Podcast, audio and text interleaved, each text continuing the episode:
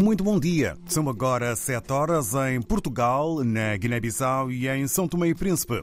6 horas em Cabo Verde, 8 horas em Angola, 9 horas da manhã em Moçambique e na África do Sul.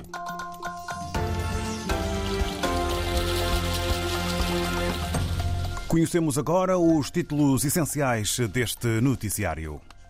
Sai e sai mesmo. A 2 de abril, o presidente do Senegal termina o mandato, respeita a decisão do Conselho Constitucional e vai tentar promover, já a partir de segunda-feira, o diálogo nacional. Primeiro representante de Cabo Verde junto à União Africana é empossado hoje e há também um retrato avassalador feito pelo Centro de Estudos de Investigação Científica da Universidade Católica de Angola. No próximo ano, este país africano lusófono vai ter pelo menos 17 milhões de pessoas na pobreza. Toda a informação já a seguir. No jornal contamos com João Costa Dias. Sai e sai mesmo até 2 de abril. O presidente do Senegal anunciou a noite passada que respeita a decisão do Conselho Constitucional e não há prolongamento do mandato, que termina nessa data. Este mês, Macky Sall anunciou e fez mesmo aprovar no Parlamento o adiamento das eleições presidenciais, mas o Conselho Constitucional chumbou a pretensão. Ontem, na entrevista coletiva a quatro órgãos de comunicação social, Sala anunciou que já na próxima semana vai marcar a data das eleições presidenciais, como determina a decisão do Conselho Constitucional. De resto, Macky Sall diz que está a haver uma campanha injusta contra ele.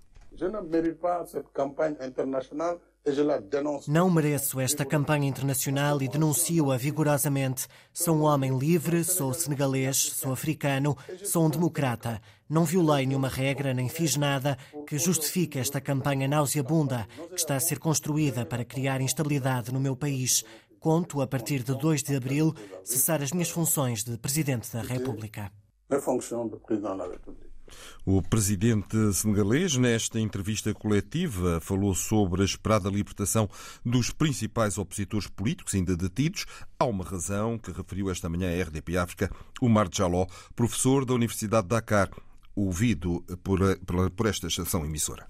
O presidente Macky Sall mostrou-se muito disponível para ver uh, estes líderes da oposição, principalmente Ousmane Sonko e Bassirou Diomaye Faye, fazerem parte deste diálogo que, em princípio, deve começar nesta segunda-feira que vem aí e que pode durar dois dias, para que, a partir deste diálogo, que possa uh, chegar a uma data consensual para a organização das eleições presidenciais.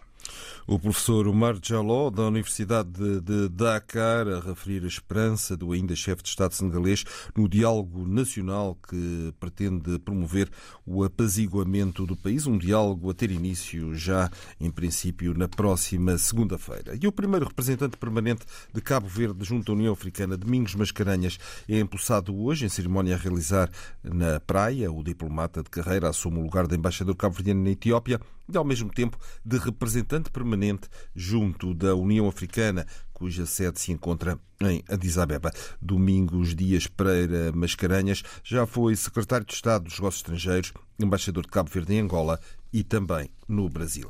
Em Cabo Verde ainda, depois de alguma melhoria do estado do tempo registada durante todo o dia de ontem, a bruma seca pode tornar-se hoje temporariamente mais densa. Esta é pelo menos a previsão do Instituto Nacional de Meteorologia e Geofísica uma situação que pode condicionar, entre outras coisas, as ligações aéreas entre as ilhas. Correspondente Carlos Santos.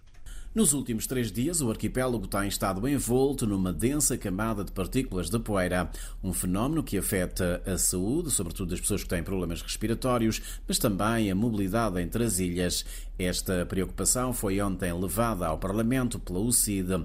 O deputado António Monteiro quis saber que investimentos está o governo a fazer nos aeroportos onde ainda não foi instalado o ILS, o Instrument Landing System, um equipamento que auxilia as aeronaves nas operações de aterragem e descolagem, mesmo perante situações atmosféricas adversas. Quando é que poderemos ter uma proposta para se poder cortar esta situação de termos voos a quererem aterrar e a serem obrigados a desviar ou a voltarem à origem por não existirem os aparelhos suportes de navegação. Em resposta, o Ministro dos Transportes remeteu os democratas cristãos para um comunicado da ASA sobre este assunto divulgado no final do mês de janeiro. No caso do aeroporto de São Vicente, segundo Carlos Santos, a instalação do sistema ILS não garante a segurança nas operações quando a visibilidade horizontal é muito fraca. Empresas especialistas nessa área, com experts, já estiveram cá Inclusive as empresas que vendem esse, tipo, esse aparelho quiseram vender e propor a venda para instalação em São Vicente e depois de fazerem o estudo, eles mesmos disseram que neste momento não havia condições para melhorar. O Instituto Nacional de Meteorologia e Geofísica considera que as condições climatéricas não são as habituais nesta época do ano. Carlos Santos, na cidade da Praia. E o governo moçambicano assina hoje um contrato que estende a concessão do Porto Maputo por mais 25 anos a partir de 2033, com o objetivo de alcançar uma maior competitividade regional. Informação que foi revelada pelo diretor-geral da Sociedade de Desenvolvimento do Porto Maputo, Osório Lucas. O projeto de requalificação do Porto Maputo viu, entretanto, ser antecipada a sua implementação para capitalizar o excedente de carga manuseada no Porto de Durban, na África do Sul. O investimento de requalificação está avaliado em mais de 2,4 mil milhões de euros destinados ao melhoramento dos serviços de infraestrutura. É um retrato avassalador feito pelo Centro de Estudos e Investigação Científica da Universidade Católica de Angola. No próximo ano, este país africano vai ter pelo menos 17 milhões de pessoas na pobreza. Num estudo divulgado esta semana, a instituição académica considera inimaginável que, passado dos 20 anos de paz, se tenham verificado tão poucas transformações nas estruturas económicas e nos sistemas sociais. José Silva. O relatório do Centro de Estudos e Investigação Científica da Universidade Católica de Angola indica que não foram cumpridas as expectativas criadas após o fim da Guerra Civil em 2002 de que o país iria diversificar a sua economia e transformar o crescimento econômico em bem-estar da população. Pelo contrário, segundo o documento, quase metade dos angolanos vive em situação de pobreza. O SEIC estima que a taxa de pobreza monetária em Angola possa estar com os efeitos da recessão econômica e da deficiente distribuição do rendimento no país entre os 45% e os 46%. E nas reações, Ernesto Guilherme, presidente da Associação de Apoio aos Pobres em Angola, concorda com os dados apresentados e considera elevado o número de famílias pobres no país, a destacar as províncias de Luanda e Mochico, onde a organização tem trabalhado. Temos o país com diversos recursos que não conseguem responder àquilo que é a expectativa do seu povo. Estamos a, a falar de pobreza, descontrole total. Na ótica do ativista cívico, existe um fraco empenho das autoridades no combate à pobreza, por estar a acontecer quase de forma isolada. O governo de Angola, através dos seus agentes não conseguem dar tempo e atenção na situação de prevenção da pobreza. Ao contrário, cria-se pobreza, porque quando a gente apresenta um projeto para o programa de pobreza, acaba por se promover o enriquecimento em nome de, dos que administram esses programas. Ernesto Guilherme, presidente da Associação de Apoio aos Pobres em Angola, e os dados sobre a situação de pobreza apresentados pela Universidade Católica Universidade Católica que estima que a taxa de pobreza monetária de Angola possa estar com os efeitos da recessão económica e da deficiente distribuição do rendimento no país entre os 45% e os 46%.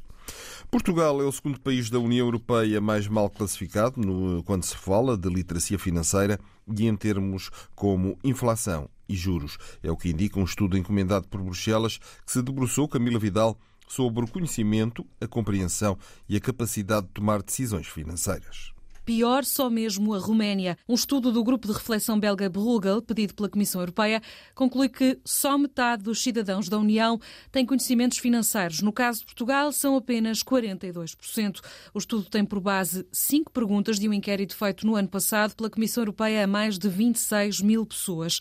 Os inquiridos passavam no teste caso acertassem três destas perguntas. Sabe-se agora que a maioria dos portugueses chumba quando questionada sobre matérias como juros compostos, inflação, relação entre taxas de juro e preços das obrigações, risco e rendimento. O estudo chega igualmente à conclusão de que nos países onde a literacia financeira é maior, poupa-se mais e pedem-se mais empréstimos aos bancos. Também é melhor a gestão das despesas em caso de perda de rendimentos e mais firme a almofada para a reforma. Assim, os investigadores recomendam todos os países da União Europeia a criarem uma estratégia nacional de literacia financeira com um esforço especial junto dos jovens e das mulheres. Um esforço que aconselham deve começar cedo nas escolas. Os países mais bem classificados neste ranking são a Finlândia, a Estónia e a Dinamarca. Estudo que é divulgado no dia em que os ministros das Finanças dos 27 se reúnem em Gante, na Bélgica, com a literacia financeira na agenda do encontro. Sete distritos de Portugal continental vão estar esta sexta-feira sob aviso vermelho devido à agitação marítima. O aviso do Instituto Português de Mar e da Atmosfera abrange Viana do Castelo, Braga, Porto Aveiro, Coimbra, Leiria e Lisboa e é válido entre as seis da tarde e as três da tarde de sábado. Há também avisos emitidos para o interior norte e centro do continente devido à queda de neve. Pelo menos oito pessoas morreram ontem no estado do Rio de Janeiro, no sudeste do Brasil, devido a deslizamentos de terra e inundações causadas por fortes chuvas, referiram as autoridades moçambicanas. Quatro dos mortos, incluindo uma criança de oito meses, eram membros da mesma família. Uma das mais importantes redes criminosas que organizam travessias de barco no Canal da Mancha foi desmantelada na quarta-feira, numa vasta operação internacional, anunciou ontem a Europol. 19 pessoas foram detidas na Alemanha nesta operação, que envolveu as autoridades francesas, belgas e alemãs, coordenada pela Europol e pela Eurojust, informou a Agência Policial Europeia num comunicado de imprensa. A investigação, que durou ano e meio, concentrou-se numa rede iraquiano-curda suspeita de contrabandear migrantes em situação irregular. É considerado um dos maiores incêndios urbanos em Espanha. Um edifício de habitação foi ontem consumido pelas chamas na cidade de Valência. Pedro Guilherme. Pelo menos quatro pessoas morreram e 19 estão dadas como desaparecidas no incêndio que destruiu ontem um prédio de 14 andares em Valência, Espanha. A informação foi confirmada ao início da madrugada por Jorge Soares, da Proteção Civil de Valência. Neste momento temos que, que confirmar a pior das hipóteses. Neste momento temos de confirmar a pior hipótese. Podemos dizer que há quatro pessoas falecidas, não conseguimos dar mais informações. Ainda estamos a trabalhar exclusivamente do lado exterior. As condições do edifício não permitem chegar ao interior, vamos tentar nas próximas horas. Os bombeiros estão a trabalhar e vão continuar os seus esforços. Não sabemos indicar quando vamos entrar na estrutura por razões de segurança para proteger quem está envolvido no combate. Ainda não estão reunidas as condições de segurança para que os bombeiros possam entrar dentro do edifício, pelo que o trabalho de busca de vítimas está a ser feito lá de fora, como nos conta a correspondente da Antena 1 em Espanha, Ana Romeu. Um drone que está ao serviço dos bombeiros está a sobrevoar a zona para perceber se há vítimas dentro do edifício e nas varandas. De acordo com os dados oficiais conhecidos até agora, estão também confirmados 14 feridos leves por inalação de fumos. Seis deles são bombeiros. O incêndio começou por volta das 5 e meia da tarde, hora espanhola, num quinto andar, mas rapidamente as chamas se propagaram ao resto do edifício. Sabe-se agora que o seu revestimento, o poliuretano, é altamente inflamável e avança-se já que essa terá sido a razão da rápida propagação das chamas. Um grande incêndio num prédio de 14 andares em Valência. Para já estão confirmados quatro mortes, há ainda 19 pessoas desaparecidas o jornalista Pedro Guilherme este incêndio em Valência. E realiza-se hoje às 11 horas o sorteio dos oitavos de final da Liga Europa de Futebol. Benfica e Sporting ficam a saber quais são os adversários que vão enfrentar nesta fase da competição. Ontem os Leões empataram em casa a uma bola frente aos Young Boys, mas prevaleceu a vitória na Suíça por 3-1. Já o Benfica empatou a 0 diante dos franceses do Toulouse. Já o Braga ficou de fora da Liga Europa.